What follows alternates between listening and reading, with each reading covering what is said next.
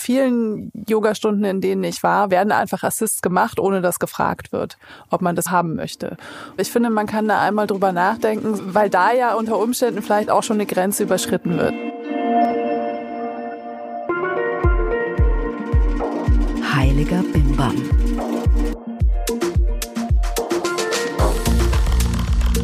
Hallo und herzlich willkommen zum Heiligen Bimbam. Ich bin Rebecca Randack, die Gründerin vom Yoga-Blog Fuck Lucky Go Happy und unterhalte mich hier im Podcast mit Menschen, die ich interessant finde über den Sinn und Unsinn des Lebens. Seit Jahren beschäftigt mich die Frage, worauf es wirklich ankommt für ein gutes Leben im Kleinen, aber auch, was es braucht, damit das große Ganze gelingt. Meine Gäste kommen aus ganz unterschiedlichen Bereichen, was sie aber eint, ist, dass sie sich trauen, Bestehendes in Frage zu stellen. Heute sprechen wir endlich über ein Thema, um das wir bei Fuck Lucky Go Happy schon relativ lange kreisen, aber nicht wirklich wussten, wie wir es sensibel und gleichzeitig fundiert ansprechen können. Heute geht es um sexualisierte Gewalt in der Yoga-Szene. Den Anstoß gab unsere Freundin Marlene Halser. Marlene sitzt mir hier gegenüber. Hallo.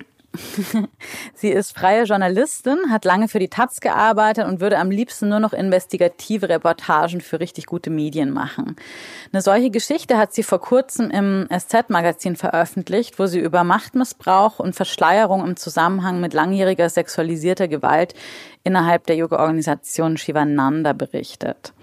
Die Recherchen für die sehr lesenswerte Geschichte, die wir euch natürlich in den Shownotes verlinken, gingen über ein halbes Jahr und in diesem halben Jahr hat sich Marlene alles über sexualisierte Gewalt im Zusammenhang mit Yoga zu Gemüte geführt, was die Medienwelt so hergibt. Insofern ist Marlene keine Expertin im klassischen Sinne für das heutige Thema, aber für mich die perfekte Gesprächspartnerin, um über strukturellen Machtmissbrauch in der Yoga-Welt, große Skandale und kleine Übergriffe zu sprechen. Ich bin mir sehr bewusst, dass diese Themen für leider viel zu viele Menschen aufgrund persönlicher Erfahrungen schwierig sind. Deshalb hier auch gleich vorweg eine Bitte und eine Triggerwarnung. Entschuldigt, wenn euch Formulierungen unangenehm aufstoßen oder irgendwas unsensibel ankommt. Wir wollen unbedingt die Dinge beim Namen nennen, nichts beschönigen und den Diskurs über sexualisierte Gewalt in der Yoga-Szene eröffnen. Gleichzeitig liegt uns das Wohl von Betroffenen sehr am Herzen. Also wir geben unser Bestes und bitten euch um Feedback, wenn wir etwas hätten noch besser machen können. Am besten per Mail an hallo at heiligerbimbampodcast.de oder direkt an mich auf Instagram at Rebecca Randack. Hier nochmals in aller Deutlichkeit eine Triggerwarnung. Es wird heute um das Thema sexualisierte Gewalt gehen. Wenn das Thema für euch schwierig ist oder ihr eine Retraumatisierung erfahren könntet, dann bitte ich euch, die Folge vielleicht nicht anzuhören oder nur in einem Moment zu hören, in dem ihr das Gefühl habt, ihr möchtet euch mit diesen Themen auseinandersetzen. Ganz konkret sprechen wir heute kurz über Marlenes Recherchen. Wir sprechen darüber, was wichtig ist wenn in einer Organisation ein Fall von sexualisierter Gewalt bekannt wird, wie man damit gut umgehen kann. Wir sprechen darüber, was man als Studiobesitzerin tun kann, um einen Safe Space zu schaffen, was auf Seite der Lehrenden möglich ist und auch, was ich als Yogaschülerin machen kann, um mich weniger angreifbar zu machen für Übergriffe jedweder Art.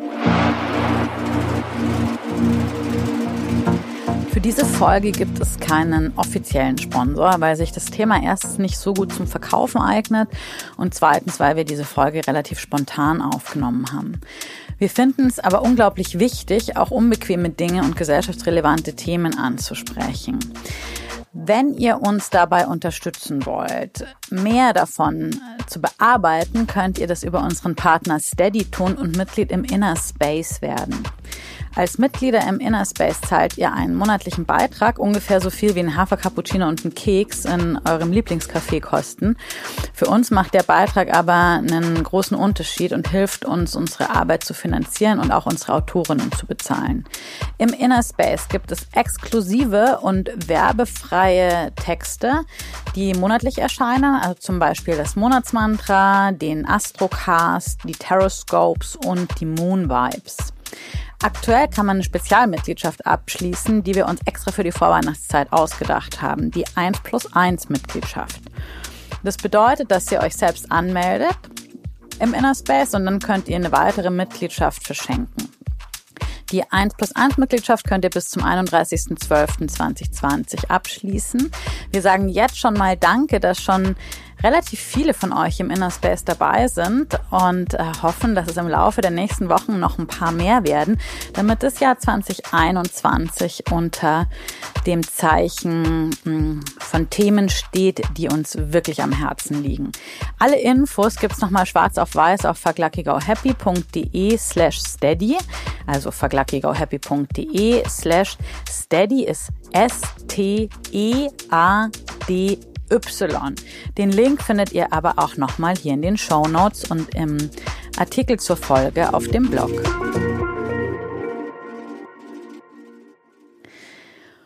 Und jetzt zu Marlene. Hallo nochmal ganz offiziell. Ich freue mich, dass du die Zeit gefunden hast und mir heute gegenüber sitzt. Ja, hallo. Ich freue mich auch total, dass du mich eingeladen hast. Vielen Dank. Das Allerbeste hat zum Thema ah, vielleicht gar nicht allzu wenig zu tun, aber ich konnte dich umarmen, weil du schon Corona hattest. Das ist mein persönliches Highlight des Tages. Ja, war mir auch eine Freude. Umarmungen sind wichtig. Ich fange den heiligen Bimbam ja immer mit einer Frage-Antwort-Runde an, die den HörerInnen ein bisschen was über dich verraten soll. Und äh, du kriegst natürlich auch ein paar Fragen. Ich habe dir die Frage schon mal gestellt, ich weiß es, und du hast mich entgeistert angeschaut und gesagt, es gibt eigentlich keine andere Antwort. Trotzdem frage ich nochmal. Wenn du nicht Journalistin wärst, was wärst du dann? Ja, gute Frage, weiß ich immer noch nicht. ich glaube, ich habe den richtigen Beruf ergriffen. Ich bin das einfach, Journalistin. Ich bin super neugierig, ich will immer alles wissen und allen Dingen auf den Grund gehen. Ich bin froh, dass es dafür einen Beruf gibt. Du könntest auch Privatdetektivin sein. Ja, stimmt. Als Kind wollte ich Polizistin werden, aber da bin ich auch froh, dass ich diesen Weg nicht gewählt habe. Mm. Was ist dir heilig? Meine Freunde. Welches Verhalten bringt dich richtig auf die Palme? Ähm, Unehrlichkeit. Was glaubst du, fehlt uns Menschen am meisten? Empathie. Und welcher Aspekt darf heute aus deiner Sicht in unserem Gespräch auf keinen Fall fehlen? Derselbe, Mitgefühl. Marlene, du hast viel recherchiert innerhalb der Organisation Shivananda. Kannst du uns ganz kurz erklären, was da passiert ist und was du das letzte halbe Jahr gemacht hast? Sehr gerne. Angefangen hat es damit, dass mir eine Redakteurin kam auf mich zu und sagte, hier ist übrigens eine Yogalehrerin, eine Berliner Yogalehrerin, die möchte nicht mehr in ihr Studio gehen, weil es dort Fälle von Übergriffen gegeben hat und sie nicht damit einverstanden ist, wie das Studio reagiert. Das war sozusagen die erste Information. In dem Studio Übergriffe oder in der Organisation? Ja, das wusste ich da noch nicht, sozusagen. Es hat sich dann rausgestellt, es ging nicht um das Berliner Studio, aber das war sozusagen meine erste Info. Und das habe ich mir angeguckt und habe dann auch über diese Yogalehrerin gesprochen und stellte sich dann relativ schnell raus, dass es nicht um dieses Studio geht, sondern sozusagen eher um die gesamte international organisierte Shivananda-Organisation. Also weil die haben ganz viele Ashrams in allen möglichen Ländern der Welt und auch Zentren in allen möglichen Ländern der Welt. Im Grunde ist es eine klassische MeToo-Geschichte. Es hat einfach eine Frau im Dezember 2019, äh, ähm, eine Kanadierin, auf Facebook geschrieben, dass sie die, sie war die persönliche Assistentin des verehrten Gurus dieser Tradition und dem wirft sie sexualisierte Gewalt vor. Das fing mit diesem Post an. Und auf diesen Post hin haben sich dann andere Frauen gemeldet, die Ähnliches berichten. Und das hat dann mehr oder weniger wie so eine Lawine losgetreten innerhalb dieser Organisation. Und dann war aber auch relativ schnell klar, dass die Organisation selber nicht besonders gut mit diesen Anschuldigungen umgeht. Ich habe mittlerweile mit sehr, sehr vielen Menschen gesprochen, die äh, Shivananda-Mitglieder waren und da auch aus erster Hand berichten können. Und es wurde sehr schnell klar, dass die Organisation selber versucht, diese Fälle eher so ein bisschen unterm Teppich zu halten. Sie haben eine Untersuchung angekündigt, aber die Untersuchung wurde dann eingestellt, angeblich wegen Geldmangel zu Corona-Zeiten und so. Und ja, es war irgendwie klar, okay, die wollen nicht so richtig, dass da die Dinge so ans Licht kommen. Und daraufhin hat sich dann auf Facebook eine ähm, andere Gruppierung gegründet, Project Satya nennen die sich, Satya Wahrheit. Und das sind sozusagen nur SchülerInnen von Shivananda, die eine eigene Untersuchung angestoßen haben und Betroffene hören Und die haben jetzt mittlerweile drei Berichte rausgebracht und es ist nicht nur der oberste Guru, der beschuldigt wird, sondern noch zwei andere Männer in der Hierarchie dieser internationalen Organisation, die auch noch beide am Leben sind. Und es sind sehr viele Zeugenaussagen. Ich glaube, über 30 äh, Frauen haben sich gemeldet wegen sexualisierter Gewalt. Viele weitere wegen emotionalem, finanziellem und so weiter Missbrauch. Also es ist so eine richtig so eine Pandoras Box, die da aufgegangen ist. Und mhm. das habe ich mir alles angeguckt und mit ganz vielen Menschen gesprochen, die ja innerhalb der Organisation waren und mir dieses System angeguckt und geguckt, wer da die Verantwortlichen sind und ja. Alle Artikel und so weiter, über die wir heute sprechen, die verlinken wir euch in den Show Notes. Das schon mal vorweg, weil ich bin mir ziemlich sicher, es kommen noch einige Literaturtipps und so weiter was du da ansprichst oder was äh, du da rausgefunden hast innerhalb der Shivananda-Organisation, also einfach ein struktureller Machtmissbrauch und äh, Verschleierung. Das ist ja was, was man nicht nur in der Shivananda-Tradition findet, sondern in ganz vielen anderen Yoga-Traditionen auch. Gibt es da sowas wie ein Muster? Mittlerweile ist, glaube ich, die Frage, in welcher Yoga-Tradition gibt es eigentlich keinen Missbrauchsfall. So muss man, glaube ich, da kommt man eher auf den grünen Zweig. Also ich würde sagen, das große Muster ist, und das ist, glaube ich, nicht yoga-spezifisch, ist einfach immer da, wo ein Hierarchiegefälle besteht, also wo jemand in der Hierarchie über einer anderen Person steht, kann man diese Macht missbrauchen. Das ist was, was, glaube ich, generell in der Gesellschaft auftritt, aber natürlich beim Yoga auch eine Rolle spielt, weil du eben dieses ähm, Lehrer-Schüler-Verhältnis hast oder auch dieses Guru-Schüler oder Schülerinnenverhältnis hast. Und das ist halt immer schwierig einfach. Ne? Immer da, wo sozusagen ein Hierarchiegefälle ist, kann Macht potenziell missbraucht werden. Im ganz traditionellen Sinne ist es ja so, dass Yoga in einer Guru-Tradition gelehrt wird. Also auf der einen Seite jemand, der viel Wissen hat, im Idealfall laut der Schriften natürlich schon ein erleuchteter Meister, ein, ja, tatsächlich keine erleuchtete Meisterin, sondern meistens der erleuchtete Meister ist. Und auf der anderen Seite jemand, der dieses Wissen empfängt, der sich empfänglich macht für dieses Wissen. Per se ist das ja eigentlich auch was Schönes. Zumindest meine Erfahrung ist es ja schön, irgendwie was lernen zu können. Warum ist es trotzdem oft so problematisch und speziell im Yoga-Kontext so schlimm, wenn diese Macht missbraucht wird? Schlimm ist es natürlich generell sozusagen, wenn Macht missbraucht wird. Besonders schlimm ist es vermutlich für die Person, die es erlebt, wenn sie einfach dieser Person vertraut hat und sich da halt auch ganz und gar hingegeben hat sozusagen und irgendwie äh, sich verletzlich gemacht hat auch mit all ihren Schwächen und dann, wenn diese Macht missbraucht wird, das ist natürlich einfach ein totaler Betrug und ein totaler Verrat. Schwierig, glaube ich, wird dieses Verhältnis zwischen Schülerinnen und Schülern und Lehrerinnen und Lehrern in erster Linie dann, wenn du sozusagen die Position des Gurus oder des, des Lehrers so stark überhöhst, dass der unfehlbar wird dass sozusagen egal, was der Guru macht, alles ist es immer richtig und zu deinem Besten. Das ist, glaube ich, ein ganz schwieriges Konzept, weil Gurus sind auch Menschen und die machen auch was falsch und ich glaube sozusagen, wenn man den Guru so überhöht und sagt irgendwie, alles, was der macht, ist zu meinem Besten, selbst wenn ich es nicht verstehe, dann führt es leicht dazu, dass man quasi die eigene Intuition, die einem ja durchaus sagt, was richtig und was falsch ist, vielleicht überhört, weil man denkt, okay, das mag sich für mich vielleicht nicht richtig anfühlen, aber der Guru hat es gesagt oder der Guru macht es. Und das ist dann nur mein Ego, also quasi dieses, ich, ich weiß nicht, ich würde vielleicht fast sagen, das ist ein Verwechseln von Demut und Hingabe mit völliger Selbstaufgabe und den gesunden Menschenverstand irgendwie abgeben. Vielleicht ja. auch noch gepaart mit einem Wunsch nach Erlösung oder dass einem jemand äh, die Welt erklärt, das irgendwie abnimmt was auf jeden Fall halt zum Problem werden kann. Ja, auf jeden Fall. Es ist, glaube ich, sehr verlockend, quasi irgendwie alle Entscheidungen an jemand anderen abzugeben. Gerade in einer Situation vielleicht, in der man überfordert ist von der Welt oder nicht weiter weiß oder so. Aber es birgt eben auch die Gefahr, dass man halt die eigene Intuition und das eigene Verständnis für richtig und falsch vielleicht irgendwie an der Garderobe abgibt. Und das ist, glaube ich, schwierig. Es gibt ja verschiedene Yoga-Traditionen, in denen das unterschiedlich stark ausgeprägt ist, wie da so ein Guru-System besteht oder nicht.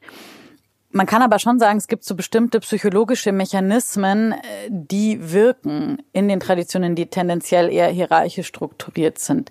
Kannst du uns da ein bisschen was drüber erzählen? Ich habe da ein echt interessantes Buch gelesen und zwar nämlich von Alexandra Stein, das ist eine britische Autorin, Terror, Love and Brainwashing, Attachment in Cults and Totalitarian Systems, kann ich nur empfehlen. Die hat sich genau damit befasst. Also zum einen muss man sagen, es ist ein schleichender Prozess meistens. Also es ist nicht von heute auf morgen, man kommt da nicht hin und dann ist jemand sofort total demanding und totalitär zu einem, sondern in der, in der Fachliteratur wird es als Grooming bezeichnet, also als Art Anwerbeprozess. Also man kommt dahin und macht Yoga und es fühlt sich gut an und man fängt an zu meditieren und man wird ruhiger und man hat die ganzen körperlichen Vorteile und so weiter und fühlt sich da wohl. Man ist in einer Gruppe von Gleichgesinnten. Oft ist dann auch ein gesünderer Lebenswandel. Man ernährt sich anders und so und es wirkt sich alles erstmal positiv aus. Und das ist ja auch super. Was dann eben aber passieren kann und was natürlich nicht in allen Yoga-Traditionen der Fall ist, bei Shivananda sieht man das ganz gut, ist, dass dann sofort so ein Anspruch an einen gestellt wird. Also wenn man ein quasi ernsthafter Yogi ist, dann muss man bestimmte Dinge machen. Bei Shivananda zum Beispiel ist es, was viele Leute berichtet haben, dass sie Karma-Yoga-Dienst machen müssen. Also dass sie ähm, umsonst arbeiten müssen im Zentrum zum Beispiel, um sich besonders hervorzutun. Im Sinne der Erleuchtung. Genau, um sozusagen das eigene Ego zu überwinden, denn das Ego steht sozusagen immer im im Weg in der, in der Shivananda-Tradition und Überlegung. Und da muss man dienen quasi, um dieses Ego zu überwinden. So, ne? Das ist ein so ein Mechanismus, um die Leute da so reinzuziehen und um auch alles dann dem unterzuordnen. Oder was im Shivananda auch viele erzählt haben, ist, dass es eine starke Bestrebung gibt, die Leute zu isolieren. Dass sie sozusagen möglichst viel Zeit im Zentrum verbringen keine Kontakte mehr zur Außenwelt haben, Kontakte zu Freunden und Familie abbrechen und dass auch die Außenwelt wie so dämonisiert wird. Hier im Zentrum ist alles in Ordnung und da verhalten wir uns yogisch und draußen in der Welt, da ist alles Chaos und Unordnung und da gehen wir besser lieber nicht hin, so. Das ist ja so gesehen ganz klassisch und der Yoga Pradipika wird ja schon auch empfohlen, also der Yogi, bevor man mal diesen ganzen Erleuchtungsweg gehen kann, musst du ja von Almosen in einer sauberen Höhle leben können und so weiter und so fort. Also, mhm. das ist ja ein paar hundert Jahre her und passt halt vor allem einfach nicht mehr in die Welt, wie die meisten, du und ich und auch die Menschen, die uns hier heute zuhören, leben. Nee. Warum ist es so problematisch und warum kommt man da vor allem dann auch so schlecht raus? Also Alexandra Stein bemüht da sozusagen die Bindungstheorie, also ganz psychologische Effekte und sie spricht von disorganized attachment, also unorganisierte Bindung. Das ist ein Phänomen quasi aus der Psychologie. Man kann unterschiedlich gebunden sein, man kann sicher gebunden sein als Kind, man kann unsicher gebunden sein und dann gibt's eben auch noch diese unorganisierte Bindung und die besteht dann, wenn sozusagen sich die positiven und die negativen Erlebnisse so abwechseln und man aber nicht weiß, was kommt. Also wenn man quasi einen Guru hat oder einen Lehrer hat, der eigentlich immer sehr freundlich zu einem ist und dann zwischendrin kriegt er total krasse Wutanfälle und schreit einen an und macht einen total zu Sau. Was, Zuckerbrot und Peitsche quasi. Genau. Und man weiß aber nicht, welches kommt. Und mhm. das ist ein psychologischer Effekt, der quasi dazu führt, dass man nicht weggeht, sondern dass man sich noch mehr an die Person bindet. Und das ist was, was in solchen Guru-Traditionen oft berichtet wird. Also der gütige Guru und dann plötzlich kriegt er einen totalen Wutanfall aus dem Nichts. Und das ist mhm. was, was die Shivananda-Leute auch ganz viel mehr erzählt haben, mit denen ich gesprochen habe. Und weil du sagst, dass man kann dann nicht mehr weggehen, der Vorwurf kommt ja oft, es ist ja dann so das Victim Blaming, also die Schuld auf Seite der Betroffenen suchen dass man sagt, ja, hättest du ja gehen können. Ja, so einfach ist es, glaube ich, nicht. Also das denkt man dann so, ne? Weil man halt irgendwie immer denkt, man würde in jedem Moment rational handeln, aber das tun wir Menschen ja nicht. Also ich glaube schon, dass es Leute gibt, die eher gehen als andere, was mit einer Prädisposition zu tun hat im Sinne von, wie ist mein Leben vorher abgelaufen, wie traumatisch waren meine Beziehungen, die ich vorher hatte manche Leute sind vielleicht ein bisschen gefestigter in sich selber und haben ein besseres Gefühl sozusagen für das, was eigentlich richtig ist und was nicht richtig ist. Die gehen dann vielleicht leichter. Aber ich glaube quasi, ja, diese psychologischen Mechanismen, die packen uns alle. Also wir wollen alle dazugehören. Ja. Das ist, glaube ich, was. Also Niemand ist gerne immer der oder die Störenfried oder ja, so, ne? Genau. Und was dann halt auch oft stattfindet, ist so eine Umdeutung des Umfelds. Also es passiert dir was, was nicht in Ordnung ist und du kannst es aber nicht thematisieren, weil dein Umfeld sozusagen eine andere Bedeutung drauflegt. Also zum Beispiel, du wirst irgendwie angefasst ähm, auf eine sexuelle Art und Weise und alle in deinem Umfeld sagen, nee, nee, das ist nicht sexuell. Da geht's nur um die, was weiß ich, Chakren oder um, um Heilung oder so. Und damit quasi, du hast das Gefühl, es fühlt sich nicht richtig an, aber alle außenrum sagen, nee, nee, das verstehst du falsch. Dann wird's schwieriger, A zu thematisieren und B auch für sich richtig zu deuten. Du denkst dann, der Fehler liegt bei dir, was ja so ein klassischer genau. Mechanismus ist, wenn es irgendwie um sexualisierte Gewalt geht. Genau, man ist eh schambehaftet und man denkt, die mhm. Schuld liegt bei einem selber und dann sozusagen kommt es auch noch vom Außen. Wir haben jetzt ja dieses Problem in eigentlich allen hierarchisch strukturierten Yoga-Traditionen. Mir fallen jetzt gerade welche ein. Bei Anusara gab es was, bei Bikram gab es was, ähm, Ashtanga-Yoga gab es Vorwürfe, Jivamukti Yoga, der Tradition, in der auch ich zu Hause bin. Iyengar, Anusara, fällt mir noch ein. Ja. Und viele, von denen ich noch nie was gehört habe, aber die Liste ist lang. okay, hast du da Organisationen, genau Kundalini natürlich auch noch, ja. hast du Organisationen gefunden, die gut mit Vorwürfen gegen ja, jemanden, der in der Hierarchie relativ weit oben stand, umgegangen sind, die ja. das gut aufgearbeitet haben. Tatsächlich habe ich, also das habe ich mir nicht in die Tiefe angeguckt, aber soweit ich das beurteilen kann, ähm, ist es relativ so, wie man es machen sollte, würde ich sagen. Und zwar ist es tatsächlich Kundalini. Da fing auch alles relativ vor kurzem erst an und 2019 ist ein Buch erschienen von Pamela Dyson, Premka White Bird in a Golden Cage, My Life with Yogi Bhajan heißt es. Und ähm, ganz kurz, Yogi Bhajan ist quasi der Oberguru der Kundalini-Tradition nach Yogi Bhajan, wie in den meisten Schulen hierzulande Kundalini-Yoga gelehrt wird. Genau, der hat Kundalini in den Westen gebracht, kann man ja. sagen, so, ne? Und hier Pamela Dyson war seine Assistentin über viele, viele Jahre. Also es hat, glaube ich, angefangen, da war sie irgendwie Mitte 20 oder so, oder relativ jung. Und in dem Buch, was so ein Memoir ist, beschreibt sie ihr Verhältnis zu ihm, was unter anderem davon geprägt war, dass sie eben auch ja, sexuelle Kontakte hatten, die sie nicht haben wollte. Und er ihr aber immer gesagt hat, das sei ihr Karma, dass sie das machen müsste. Und es sei auch sein Karma, dass er sie damit heilen müsste und so. äh, und oh äh, genau. Und nachdem dieses Buch erschienen ist, ist 2019 erschienen und daraufhin haben sich dann mehrere andere Frauen gemeldet, denen Ähnliches passiert ist und so weiter und so fort. Und also Yogi Bhajan ist tot seit mehreren Jahren. Aber es gibt eben weiterhin diese Organisation. Und was die gemacht haben, ist, was es, glaube ich, relativ wichtig ist. Und zwar haben die eine Organisation beauftragt, die unabhängig von ihnen ist und die sich auch dadurch auszeichnet, dass sie sich mit solchen Fällen auskennt, um diese Fälle aufzuklären. Dieses Jahr im März haben die dann auch eine Untersuchung rausgebracht, zu den Fällen, die dann auch veröffentlicht wurde, was natürlich auch wichtig ist, dass es nicht unter Verschluss gehalten wird und kommen zu dem Schluss, dass man davon ausgehen kann, dass die Vorwürfe wahr sind. Und damit haben sie es nicht belassen, sondern sie wollen jetzt sozusagen so einen Prozess anstoßen im Sinne von Restorative Justice, also Wiedergutmachung, wo man stark die Betroffenen in den Vordergrund stellt und auch die Community mit einbezieht und so weiter und wollen einen externen Consultant Advisor anstellen, zu dem man gehen kann, wenn irgendwas ist und der das Unternehmen berät und ihre internen Policies sich nochmal angucken und schauen, wo die Hierarchie Machtmissbrauch fördert und so weiter und so fort. Also ähm, ich glaube, das ist ein ganz gutes Beispiel, würde ich sagen. Also so könnte eine Yoga-Organisation mit diesen Fällen umgehen. Leider passiert es nicht überall. Ja.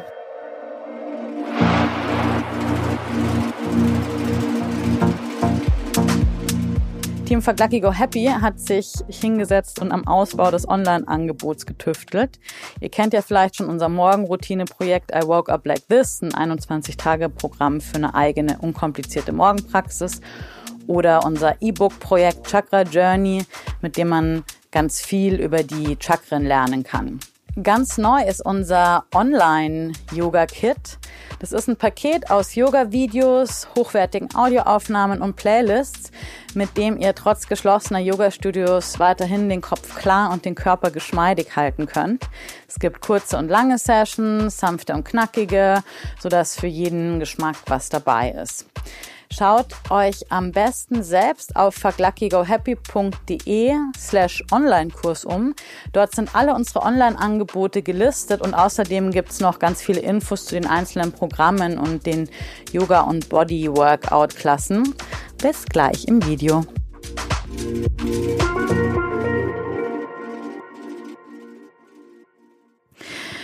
Das ist ja dann auch was, wo ich als Lehrerin gegebenenfalls mit umgehen muss. Ja. Ich finde die Frage total wichtig, wie gehe ich als Individuum, also nicht ich als Yoga-Organisation, sondern ich als Individuum, wenn ich jetzt zum Beispiel Ashtanga unterrichte, Jivamukti unterrichte, Anusara unterrichte, Iyengar Kundalini unterrichte, kann ich das noch im klassischen Sinne unterrichten? Wenn ja, unter welchen Umständen kann ich das unterrichten? Ist die ganze Methode diskreditiert, nur weil eine Person sich falsch verhalten hat? Hast du da irgendwie vielleicht Empfehlungen oder eine Antwort? Also ich würde sagen, es ist auf jeden Fall schwierig und ähm, es kommt schon drauf an, wie die Organisation sich verhält. Also ich finde, so offizielle Antworten, ich komme gleich zu deiner Frage, aber ich finde, so offizielle Antworten sind super wichtig, weil sie einfach eine Anerkennung sozusagen dessen sind, was passiert. Und ich würde, glaube ich, als Yoga-Lehrerin schon darauf pochen, dass die Organisation, die mir übergeordnet ist, sich irgendwie öffentlich dazu verhält. Einfach weil du dadurch quasi die Möglichkeit schaffst, für alle, denen irgendwas passiert ist, quasi auch an die Öffentlichkeit zu gehen. Es ist ja so ein Tabu und in dem Moment, wo man das halt irgendwie unterm Teppich hält, weil man sich nicht damit befassen will, trägt man ja dazu bei, dass das Thema ein Tabu ist. Natürlich und äh, auch erfolgreich. Leider stehen halt auch einfach dann oft wirtschaftliche Interessen im Vordergrund. Also Yoga lebt auch davon, dass es irgendwie so ein sehr positives Image hat. Da passt sowas dann vielleicht oft nicht rein. Ja, aber damit schützt man Täter und drängt Opfer sozusagen in die Sprachlosigkeit. Aber trotzdem glaube ich nicht, dass man deswegen sofort die Methode über Bord werfen muss. Die Methode hat ja ihre Vorteile, egal von wem sie unterrichtet werden. Also ich würde auf jeden Fall sagen, man muss die Bilder dann von den Leuten abhängen. Also es ist, glaube ich, komisch von Leuten zu verlangen, Yoga zum Praktizieren unter dem Bild von einem Täter. So, das glaube ich, ist bisschen schwierig und nicht richtig. Aber ja, es ist ganz schwierig, da eine Antwort drauf zu geben auf einer ganz persönlichen Ebene. Also ich glaube, man muss sich vielleicht einfach irgendwie selber positionieren und man kann auch äh, sowas mal thematisieren, ohne dass die Organisation das macht. Ich weiß nicht genau, wo der richtige Ort dafür ist. Ich würde immer sagen, wahrscheinlich ist der richtige Ort eigentlich die Webseite von einem Yoga-Studio. Also Klar, weil vor einer Klasse, ja. ich gehe nicht, wenn ich eine Yoga-Klasse unterrichte, rein und sag erstmal, übrigens, Disclaimer. Disclaimer. Es gab irgendwann in der Tradition einen Fall von äh, sexualisierter Gewalt und das und das halte ich davon. By the way, ja. Samstagvormittag um Aber elf. So. Ich kann sozusagen irgendwie als Betreiber in eines Yoga-Studios auf meiner mhm. Webseite schreiben, ich unterrichte Yoga im Stile von was weiß ich, Patabi Choice zum Beispiel, Ashtanga oder keine Ahnung. Mir ist klar, da gibt es die und die Anschuldigungen, das anzuerkennen und irgendwie auch das Mitgefühl diesen Personen auszusprechen und denen auch die Berechtigung, die Daseinsberechtigung sozusagen zuzugestehen und sich davon zu distanzieren. Und aber deswegen muss man trotzdem, finde ich, nicht die Methode sein lassen. Aber ich finde es wichtig, dass man das in der Öffentlichkeit macht. Also dass das, heißt, das irgendwie da ist. Das heißt, es muss eine Anerkennung dessen geben, was passiert. Ja. Dass es möglich ist, dass die Tradition weiterleben kann oder vielleicht sogar die Person irgendwie das ist weiter Teil da eines sein Heilungsprozesses für mich, finde ich. Also, dass man quasi out in the open darüber redet. Und ähm, das, ja, genau. Und einfach sagt, das war so und das ist scheiße. Und wir stehen zu den Opfern oder zu den Betroffenen da beginnt Heilung, glaube ich, weil ich glaube, es ist wahnsinnig wichtig für die Betroffenen auch, dass sie aus ihrer Scham und aus diesem Tabu rauskommen, aus diesem Schweigen. Ich möchte ein Beispiel nennen, wo ich finde, wie eine Yogalehrerin sehr, sehr gut mit dem Fehlverhalten ihres Gurus, da ging es jetzt auch um Yogi Bhajan und die Kundalini-Tradition, umgegangen ist. Und zwar ist es Panchnishan, eine Kundalini-Lehrerin, die vor allem in Berlin unterrichtet und viele Jahre lang direkt mit Yogi Bhajan gelernt hat. Und sie hat ein Statement auf ihrer Seite veröffentlicht, in dem sie sagt, dass sie hart lernen musste, dass ihr gefeierter Guru, von dem sie persönlich so viel gelernt hat und durch dessen Teachings sie so großes Wachstum erfahren hat, einfach auch halt ein Mensch aus Fleisch und Blut war und anderen wirklich Schmerz zugefügt hat. Dass da ein Paradox entstanden ist, was da ist und dass es sozusagen zwei Welten gibt, die hier koexistieren. Und indem sie dieses Statement so ganz klar raushaut, erkennt sie auf der einen Seite das Leid der Betroffenen an und sagt auch, dass das nicht in Ordnung ist. Und auf der anderen Seite sagt sie klar, dennoch werde ich weiterhin Kundalini-Yoga unterrichten, weil eben auch so viel anderes, so viel Heilsames drinsteckt. Und das finde ich ist eine sehr gute Art und Weise, wie man als Lehrende auch individuell gut damit umgehen kann. Ja, auch den Zwiespalt halt einfach anzuerkennen und halt auch einfach zu sagen, ich weiß gerade selber nicht, wie ich damit umgehen soll, weil auf der einen Seite so und auf der anderen Seite so ist ja, also ich meine, man muss ja als Lehrer nicht unfehlbar sein. Auf jeden Fall. Und das ist ja auch vielleicht gar nicht notwendig, jetzt hier eine klare Antwort zu finden, so und so müssen wir es machen, so und so müssen wir mit diesen Themen umgehen. Ich glaube, der wichtigste Anfang ist, dass wir ein, ein Gespräch darüber haben, ja. weil diese eindeutigen Antworten gibt's vielleicht gar nicht so. Ich nenne das ja ganz gerne die Michael Jackson-Frage. Ja. Weil Michael Jackson hat geniale Musik gemacht. Das ist so. Aber so wie es aussieht, gab es da auch einfach Fälle von sexualisierter Gewalt gegenüber Kindern, hm. was ja absolut keine Grauzone ist, sondern einfach nur völlig ohne Frage überhaupt gar nicht geht. Ja. Und äh, wir haben vorhin ja kurz drüber gesprochen. Du meintest, ja, du würdest halt Michael Jackson nicht mehr öffentlich spielen, aber privat vielleicht doch hören? Also auf meiner Fitnessstudio-Playlist sind auf jeden Fall Michael Jackson-Lieder, weil ich die einfach liebe, seit ich irgendwie ein Teenager bin. Aber ich würde jetzt nicht, wenn ich ein DJ-Set auflege, was ich nicht mache, aber würde ich nicht Michael Jackson einbauen, zum Beispiel. Ja, es ist krass. Ich liebe Billie Jean zu Sonnengrüßen, aber ich habe auch ist jetzt irgendwie schon seit einiger Zeit nicht mehr in meine Playlists reingepackt. Oder ich mein Gott, der Earth-Song im Schulterstand. Das ist einfach der absolute Knaller. Aber ja. es ist natürlich nochmal dann in dem Moment, in dem ich mich dann für was entscheide oder gegen was entscheide, positioniere ich mich ja automatisch. Ja. Und gleichzeitig glaube ich, darf es nicht um eine, jetzt eine, eine Übermoralisierung von allem sein, was ich darf und was ich nicht darf, sondern eben vielleicht auch ein Bewusstsein darüber, dass mein Handeln da dann einfach auch einen Effekt hat, möglicherweise. Mhm. Ja, total. Heiliger Bimbam.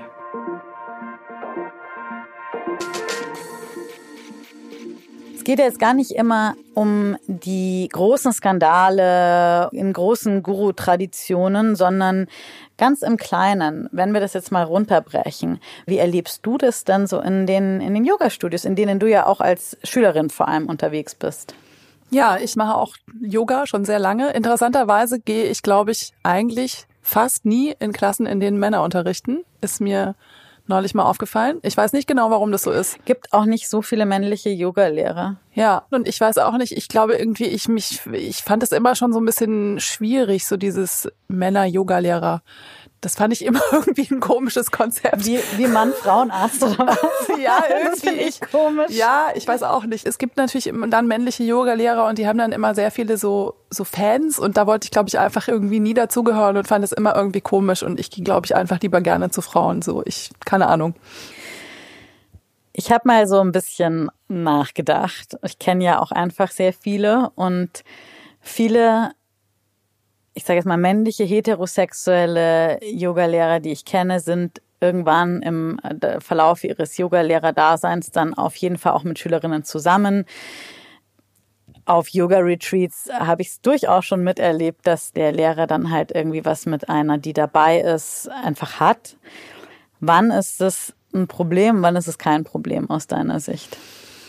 Also ich würde sagen, da gibt es eigentlich ganz klare Richtlinien, glaube ich, an die man sich halten kann. Also Richtlinien ist ein komisches Wort, aber eigentlich ist es ganz einfach, finde ich. Und zwar, also natürlich darf sich ein Yogalehrer, eine Yogalehrerin verlieben. So, ja. Wir sind alle Menschen und auch Schülerinnen dürfen sich verlieben. Und ich meine, das Yogalehrer ist ja auch ein Beruf. Und die allermeisten Leute kennen sich irgendwie, lernen sich bei der Arbeit kennen. So, das ist einfach so. Aber ich finde, es gibt einen ganz klaren Unterschied zwischen, ich bin Yogalehrer und ich lerne im Yogastudio jemanden kennen und verabrede mich dann mit dieser Person außerhalb des Yogastudios und habe da eine Begegnung auf Augenhöhe und unternehme Dinge, die irgendwie nichts mit dem Yoga zu tun haben. Das ist sozusagen, würde ich sagen, ist total in Ordnung und plus auch eben, ich habe kein hierarchisches Verhältnis zu dieser Person. Also das ist nicht mein Apprentice oder mein Apprentice oder weiß ich nicht, jemand, der für mich arbeitet oder so. Im Grunde, die Beziehung hat nichts mit Yoga zu tun, außer dass eine der beiden Personen halt Yogalehrer ist. Das ist irgendwie die okaye Variante, würde ich sagen. Und die nicht okaye Variante ist aber, die Beziehung beginnt sozusagen aus diesem Guru- oder Lehrer-Schüler-Verhältnis. Also sprich, der Lehrer sagt irgendwie, ah, du hast da äh, irgendwie eine Blockade oder irgendwie, ich weiß es, ich sehe einen schwarzen Fleck auf deiner Seele oder so und ich werde das jetzt heilen. Ähm, besonders heilsam ist mein Penis übrigens so. Also äh, dann wird's halt echt ein bisschen komisch oder so, ah, komm, wir gehen jetzt zu mir nach Hause und äh, üben jetzt nochmal irgendwie zusammen Asanas und dann fange ich an, dich anzufassen so das ist nicht in Ordnung. Also weil dann in dem Moment wird diese Stellung als Yogalehrer ausgenutzt, um letztlich Sex zu haben oder um übergriffig sich zu verhalten und dann ist es nicht mehr okay und das weiß eigentlich jeder so diesen Unterschied. Total. Ich denke trotzdem, dass es oft so uneindeutig ist. Ich gebe dir total recht. Also ich halte das auch so, sobald ein klares, definiertes Machtverhältnis da ist, im Sinne von eben jetzt innerhalb von einem, eines Praktikums oder einer Ausbildung oder so, da darf das einfach nicht passieren.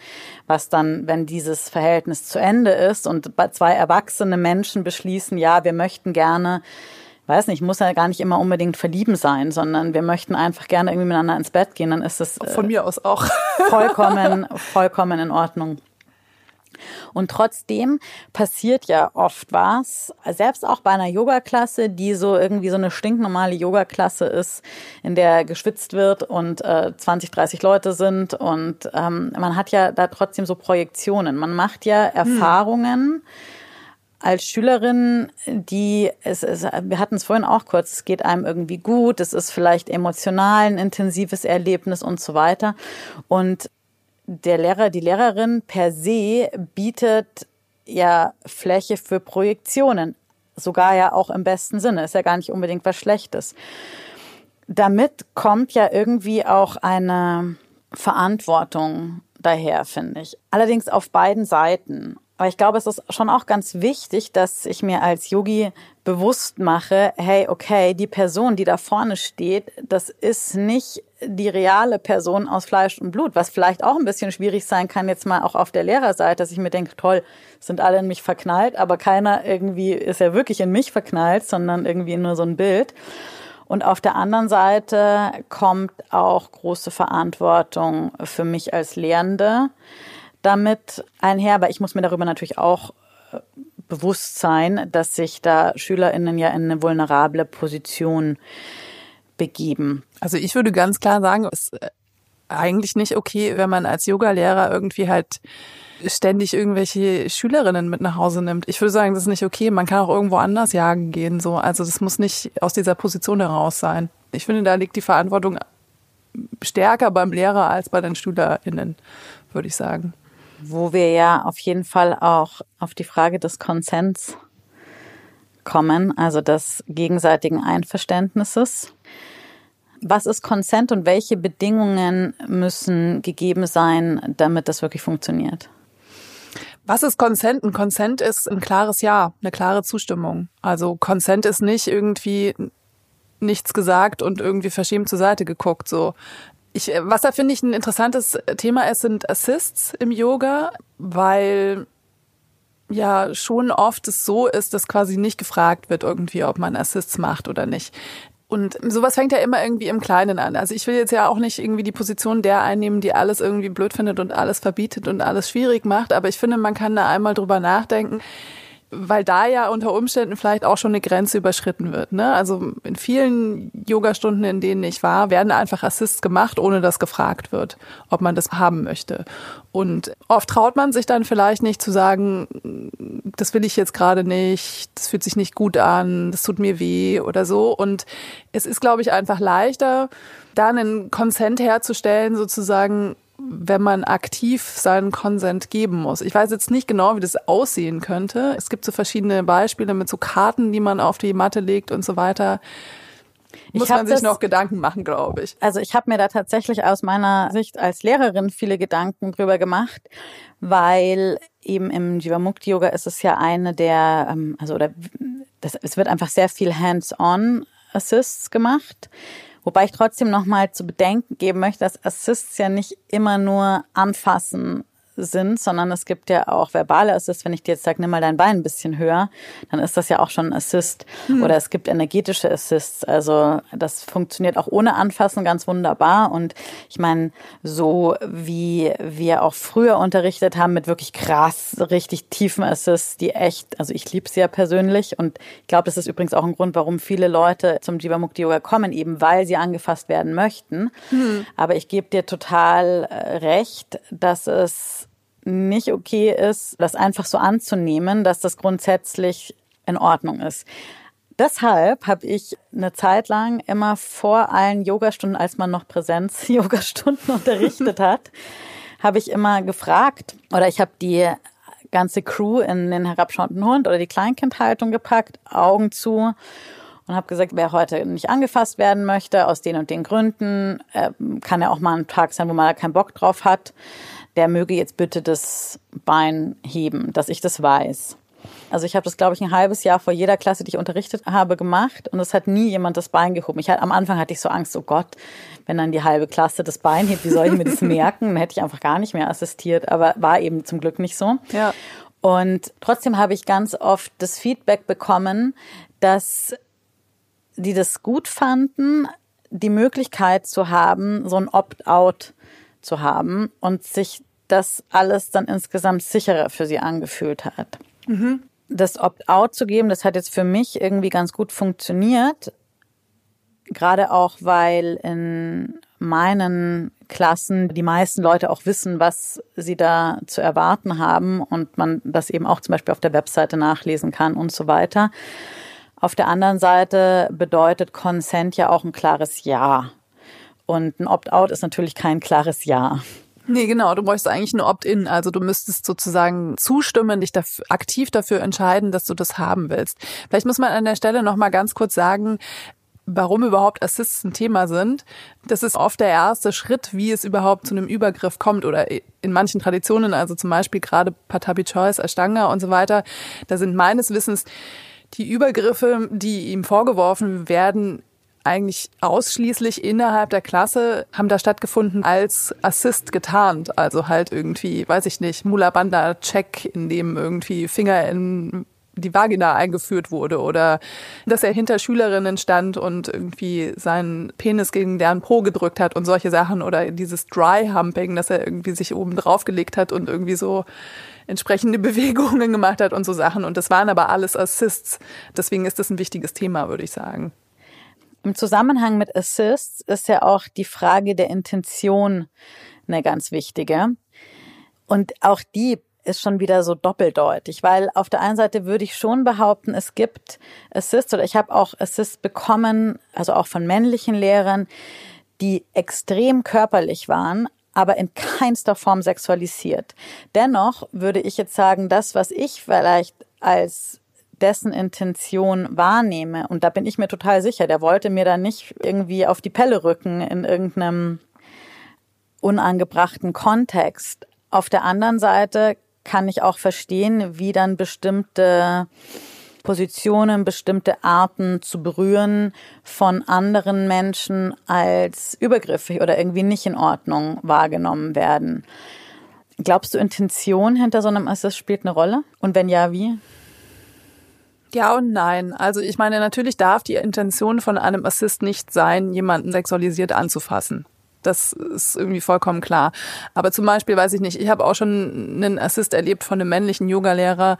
Ich war im Hund und der hat sich sozusagen so auf mich so draufgelegt quasi, also so hat quasi die Form des Hundes. Dass du die Eier hinten auf dem Rücken spürst, den ja, kenne ich. So in der Art. Und da ist es mir ehrlich gesagt egal, was der für eine Intention hat. Ich finde das unangenehm. Ich will das nicht. So. Genau. Aber das weiß ich ja vorher nicht quasi, was jetzt kommt, weil ich erstens sehe ich ihn nicht und zweitens irgendwie, ja, also das, nee, das will ja, ich einfach nicht. Ja, man sollte seine eigene Hüfte im Griff haben, ja. wenn man Yoga Assist gibt. Das ist was, was ich recht früh gelernt habe. Ja, genau. Und dann ist es mir wurscht, was er sich dabei gedacht hat. Ja. Was braucht es noch, dass ein sogenannter Safe Space in einem Yoga-Raum entsteht aus deiner Sicht? Also was kann der Lehrer, die Lehrerin noch machen?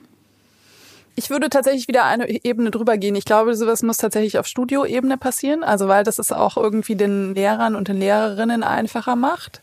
Ich denke, dass es wahrscheinlich sinnvoll ist, sich überhaupt einfach mit dem Thema zu befassen. Also was ist überhaupt sexualisierte Gewalt? Was ist Victim Blaming? Was brauchen Betroffene und so weiter und so fort? Und ganz kurz, da muss ich einhaken. Ja. Ich gebe dir auch recht, es ist ganz wichtig, dass es eine Art Studio-Policy gibt. Zum ja. Beispiel bei uns bei Peace Yoga gibt es eine Policy, dass egal ob Mann, Frau, welches Geschlecht auch immer, die Nippel müssen bedeckt sein. Hm. Da kann man ja dann auch gerne kreativ werden.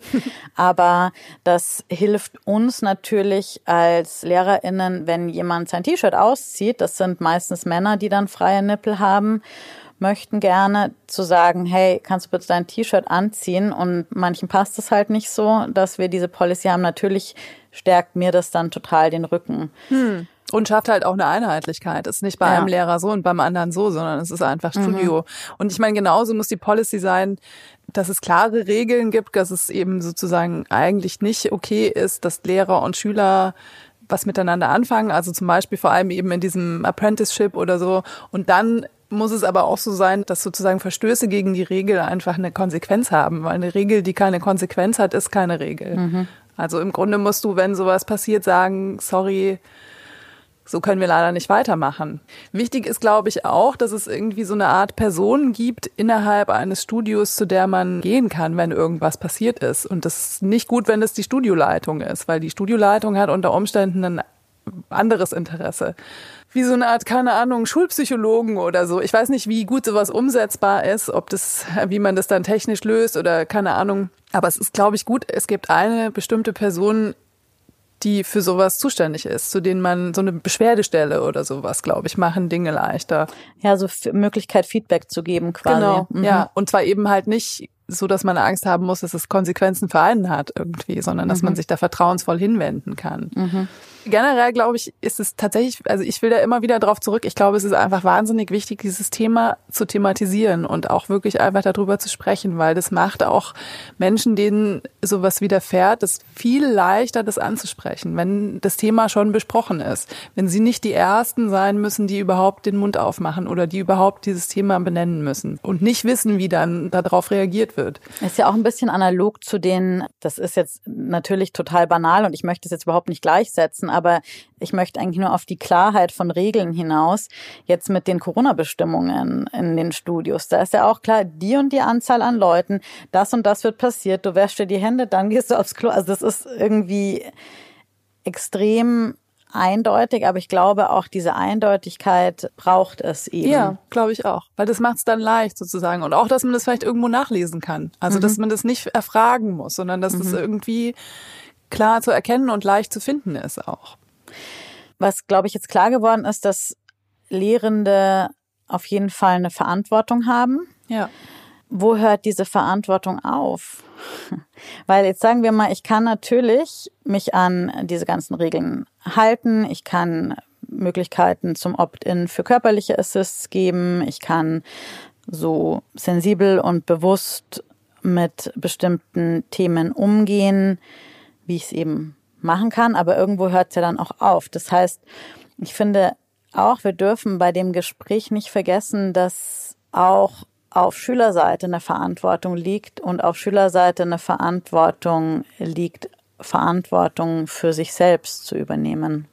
Ja, ich stehe auf dem Standpunkt, dass die größere Verantwortung bei den Vermittelnden, bei den Lehrenden liegt. Auf jeden Fall gebe ich dir 100 Prozent recht. Aber na klar, also ich meine, meine eigene Verantwortung ist, auf jeden Fall irgendwie sozusagen auf meine innere Stimme zu hören und auf das, was ich als richtig und was ich als falsch empfinde. Und das nicht irgendwie mir von irgendjemandem anderen umdeuten zu lassen. Das sagt ich, sich natürlich leicht. Ich möchte genau deswegen auch darauf zu sprechen kommen, weil ich eigentlich allen Menschen, die uns zuhören, Mut machen möchte, genau das zu tun. Weil ich kenne das zum Beispiel auch selbst. Man bekommt zum Beispiel einen Assist, den man auch gerne haben möchte, aber der ist halt einfach ein bisschen zu doll.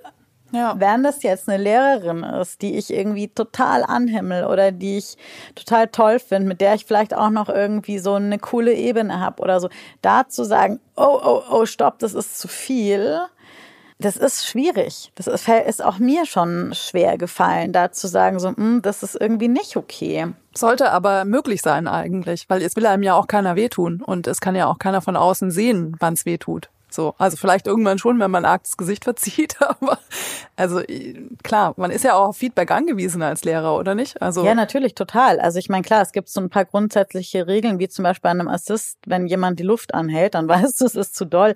Aber oft kann man das halt irgendwie nicht sehen und da möchte ich echt auch nochmal allen Mut machen, weil das ist total wichtig. Und die wenigsten Leute wollen irgendjemanden über die eigenen Grenzen äh, pushen. Hm, ja. Also in jedem Fall einfach wirklich sagen, hey, also wenn das nur ist, es ist mir jetzt gerade irgendwie ein bisschen zu nah oder ähm, ich möchte heute irgendwie keine Assists haben oder das ist jetzt zu doll. Das ist ganz, ganz wichtig, sich zu trauen, für sich einzustehen und vor allem auch auf das eigene Bauchgefühl zu hören, damit sowas eben nicht passiert. Wie du irgendwie sagst, so man denkt dann irgendwie, man ist falsch oder man hat was irgendwie nicht richtig gemacht, weil das nicht so ist. Nein, ist nicht so, sondern wir sind alles fühlende, fähige Wesen. Ja. Aber auch, auch da finde ich, ist sozusagen die Verantwortung beim, bei, beim Lehrer, bei der Lehrerin, sowas auch zu fördern und so, zu sowas auch aufzufordern. Also, ja, weil ich glaube, das können nicht alle Leute. Also ich glaube, das ist auch was, was irgendwie nicht kultiviert wird in unserer Gesellschaft, ist auf sich selber und auf das eigene Gefühl zu hören. Das ist was, was wir mühsam wieder erlernen müssen in vielerlei Hinsicht. Und ich finde, man kann es nicht immer voraussetzen, dass die Leute das können. Ja, das ist total richtig. Lass uns doch noch mal ein bisschen zusammenfassen. Ja. Jetzt haben wir äh, so ein bisschen erarbeitet, was uns wichtig ist. Wenn wir sagen, was ist auf der Seite der LehrerInnen wichtig? Oder machen wir mal Studioseite, LehrerInnenseite. Also ich glaube, der allererste Schritt ist, sich tatsächlich damit auseinanderzusetzen. Zu gucken, was ist in meiner eigenen Tradition passiert und sich das anzuschauen und gleichzeitig sich aber auch anzugucken, was sind die Mechanismen von sexualisierter Gewalt, wie geht man mit Betroffenen gut um, einfach sich ein bisschen so ein Fachwissen zuzulegen auch und sich dazu informieren, damit man, wenn sowas passiert, nicht dasteht und noch nie drüber nachgedacht hat, sondern dass man einfach dann weiß, wie, wie man gut damit umgehen kann. Zum Beispiel, wenn man zwei, okay, ich habe jemand, der traumatisiert ist in meinem Yoga-Unterricht, dass ich dann nicht total uh, dastehe und ja, oder ja. auch, dass man weiß, was Victim Blaming ist. Also ja. zum Beispiel, dass man nicht sofort im Reflex anheimfällt und sagt, äh, ja, aber warum hat sie denn nichts getan oder warum hat sie sich denn nicht gewehrt oder warum ist sie denn da überhaupt hingegangen oder warum ist sie nicht viel früher gegangen? So sozusagen die Schuld liegt nicht beim Betroffenen, sondern die Schuld mhm. liegt beim Täter. Mhm. Und äh, dass man da nicht diesen Reflex sozusagen wiederholt, sondern das dann halt schon mal klar hat irgendwie einfach. Ich weiß nicht, vielleicht kann man auch irgendwie in einem Studio mal irgendwie, so ich, eine Schulung in diese Richtung machen oder irgendwie sowas. Ich weiß es nicht. Ich, das Thema muss einfach viel mehr präsent sein, ja, damit alle wissen, was richtig ist und wie man sich richtig verhalten kann einfach. Das ist, glaube ich, das Allerwichtigste. Und von da ausgehend, glaube ich, sind die Schritte dann ganz leicht. Also das heißt, wir brauchen die Auseinandersetzung damit, dass wir bei sehr körperorientierten Yoga-Stilen, sage ich jetzt mal, dass wir uns mit Übergriffen und sexualisierter Gewalt auseinandersetzen müssen. Ja, genau. Das ist und ein wissen, Thema wie wir ist. damit umgehen können, weil es ja. ist ein Thema. Ja. Punkt. Und dann muss man sich irgendwie dazu positionieren. Also das heißt bestenfalls irgendwie so eine Art Guidelines, wie auch immer man das umsetzen muss, könnte auf der Webseite sein, im Idealfall äh, öffentlich einsehbar. Ja so eine Art Regeln. Das was könnte in einem Studio aushängen. Es könnte also Regeln, wie in einem in dem Unterrichtsraum vorgegangen wird, wie zum Beispiel mit Assists umgegangen wird, wie wie wie man angezogen sein soll. Ja. Vielleicht auch eine Kontaktperson, wenn irgendwas ist, dass, man da, dass ja. man proaktiv was anbietet. Übrigens, wenn dir was passiert ist, hier ist die E-Mail-Adresse, die Telefonnummer. So. Aus Sicht der Lernenden, glaube ich, ist es auch ganz wichtig, sich bewusst zu sein, dass man als Lehrer in eine Projektionsfläche darstellt. Ja. Und wenn einen die Menschen, die zu einem in Unterricht kommen, anhimmeln, das meistens nicht ist, weil man so ein arg so toller Mensch ist, sondern vielleicht auch manchmal, aber dass es eher darum geht, was die auf dich drauf projizieren. Das ist, glaube ich, ganz, ganz wichtig, auch um nicht in die Versuchung zu geraten, das auszunutzen, weil es ist ein schönes Gefühl, wenn man bewundert wird. Und ja, natürlich. Wichtig ist, glaube ich, auch, sich über seine eigene Intention wirklich bewusst zu sein also assistiere ich jetzt äh, den Menschen, den ich jetzt besonders toll finde, besonders oft, fasse ich den besonders toll an. Und auch zu merken, wenn das jetzt vielleicht, also mir ist es total wichtig, irgendwie äh, das rauszuhalten. Und wenn ich jetzt merke, so, uh, den finde ich aber irgendwie heiß, da würde ich mich, glaube ich, einfach echt von fernhalten. Fällt dir noch was ein auf Seite der Lehrerin? Also ich glaube, ganz viel ungute Sachen entstehen daraus, dass man sich mit einem Thema nicht beschäftigt. Und mhm. ich glaube, in dem Moment, wo man sich mit dem Thema beschäftigt, sich einliest, sich da Gedanken drüber macht, sich vielleicht Rat und Hilfe sucht von Leuten, die da ExpertInnen dazu sind, kann man viele Sachen richtig machen und so aufstellen, dass vieles nicht passieren kann. Also ich glaube, damit beginnt es, mit Wissen letztlich. Mhm. Und auf SchülerInnenseite? Dasselbe, sich auch irgendwie genau anzugucken, was ist das eigentlich für eine Richtung, was für eine Yogaschule ist das eigentlich, was hat die für eine Geschichte, was ist da passiert, wie gehen die damit um und aber natürlich eben auch einfach nicht zu glauben, dass Yoga-Lehrer oder Yoga-Lehrerinnen irgendwie was anderes sind als ein Mensch wie du und ich. die machen Fehler. Die Projektionen auf den Boden der Tatsachen holen sozusagen. Ja, ja genau. genau. Also ich finde auch, man darf unbedingt kritisch nachfragen und ich ermutige alle Yogaschülerinnen einfach, wenn was ein bisschen unklar ist, fragt doch mal. Oft können die Lehrenden Antworten geben, manchmal auch nicht. Dann ist ja. das aber auch super. Oder wenn sich was komisch anfühlt, halt auch einfach zu sagen, hey, Genau. Was ist denn hier? Feedback geben. Ja. So, nee, das ist nicht gut. Darauf sind wir als Lehrende angewiesen, weil man kann ja einfach nicht in die Menschen reingucken. So, Marlene, fällt dir irgendwas ein, was wir noch nicht besprochen haben, was wir aber heute äh, bei unserem Thema auf gar keinen Fall vergessen dürfen? Nee. dann ist doch super. Okay, dann bleibt mir eigentlich nur noch äh, vielen lieben Dank, dass du dir die Zeit genommen hast, hier mit mir zu sprechen. Wir haben super viele Quellen genannt. Die werden wir alle in den Show Notes verlinken. Also ähm, für alle, die jetzt sagen, sie möchten sich da mehr informieren, es gibt Literatur. ja, so langsam gibt's Literatur. Ja, vielen Dank, dass ich äh, hier mit dir über dieses Thema reden durfte und dass wir eine Konversation starten konnten. Sehr schön. Danke auch an euch da draußen fürs Zuhören. Ich freue mich immer wahnsinnig über Feedback. Also schreibt gerne, wie euch diese oder auch andere Folgen gefallen haben. Die E-Mail-Adresse ist hallo at heiligerbimbampodcast.de. Ansonsten findet ihr Marlene auf Instagram und Twitter unter Mrs. Halser, also MRS Halser. Und mich natürlich auch, at Rebecca Randack. Oder ihr besucht äh, meinen Blog fuckluckygohappy.de. Natürlich freue ich mich auch, wenn ihr den Heiligen Bimbam abonniert auf Spotify oder Apple Podcasts. Dort könnt ihr den Podcast auch bewerten und einen Kommentar schreiben.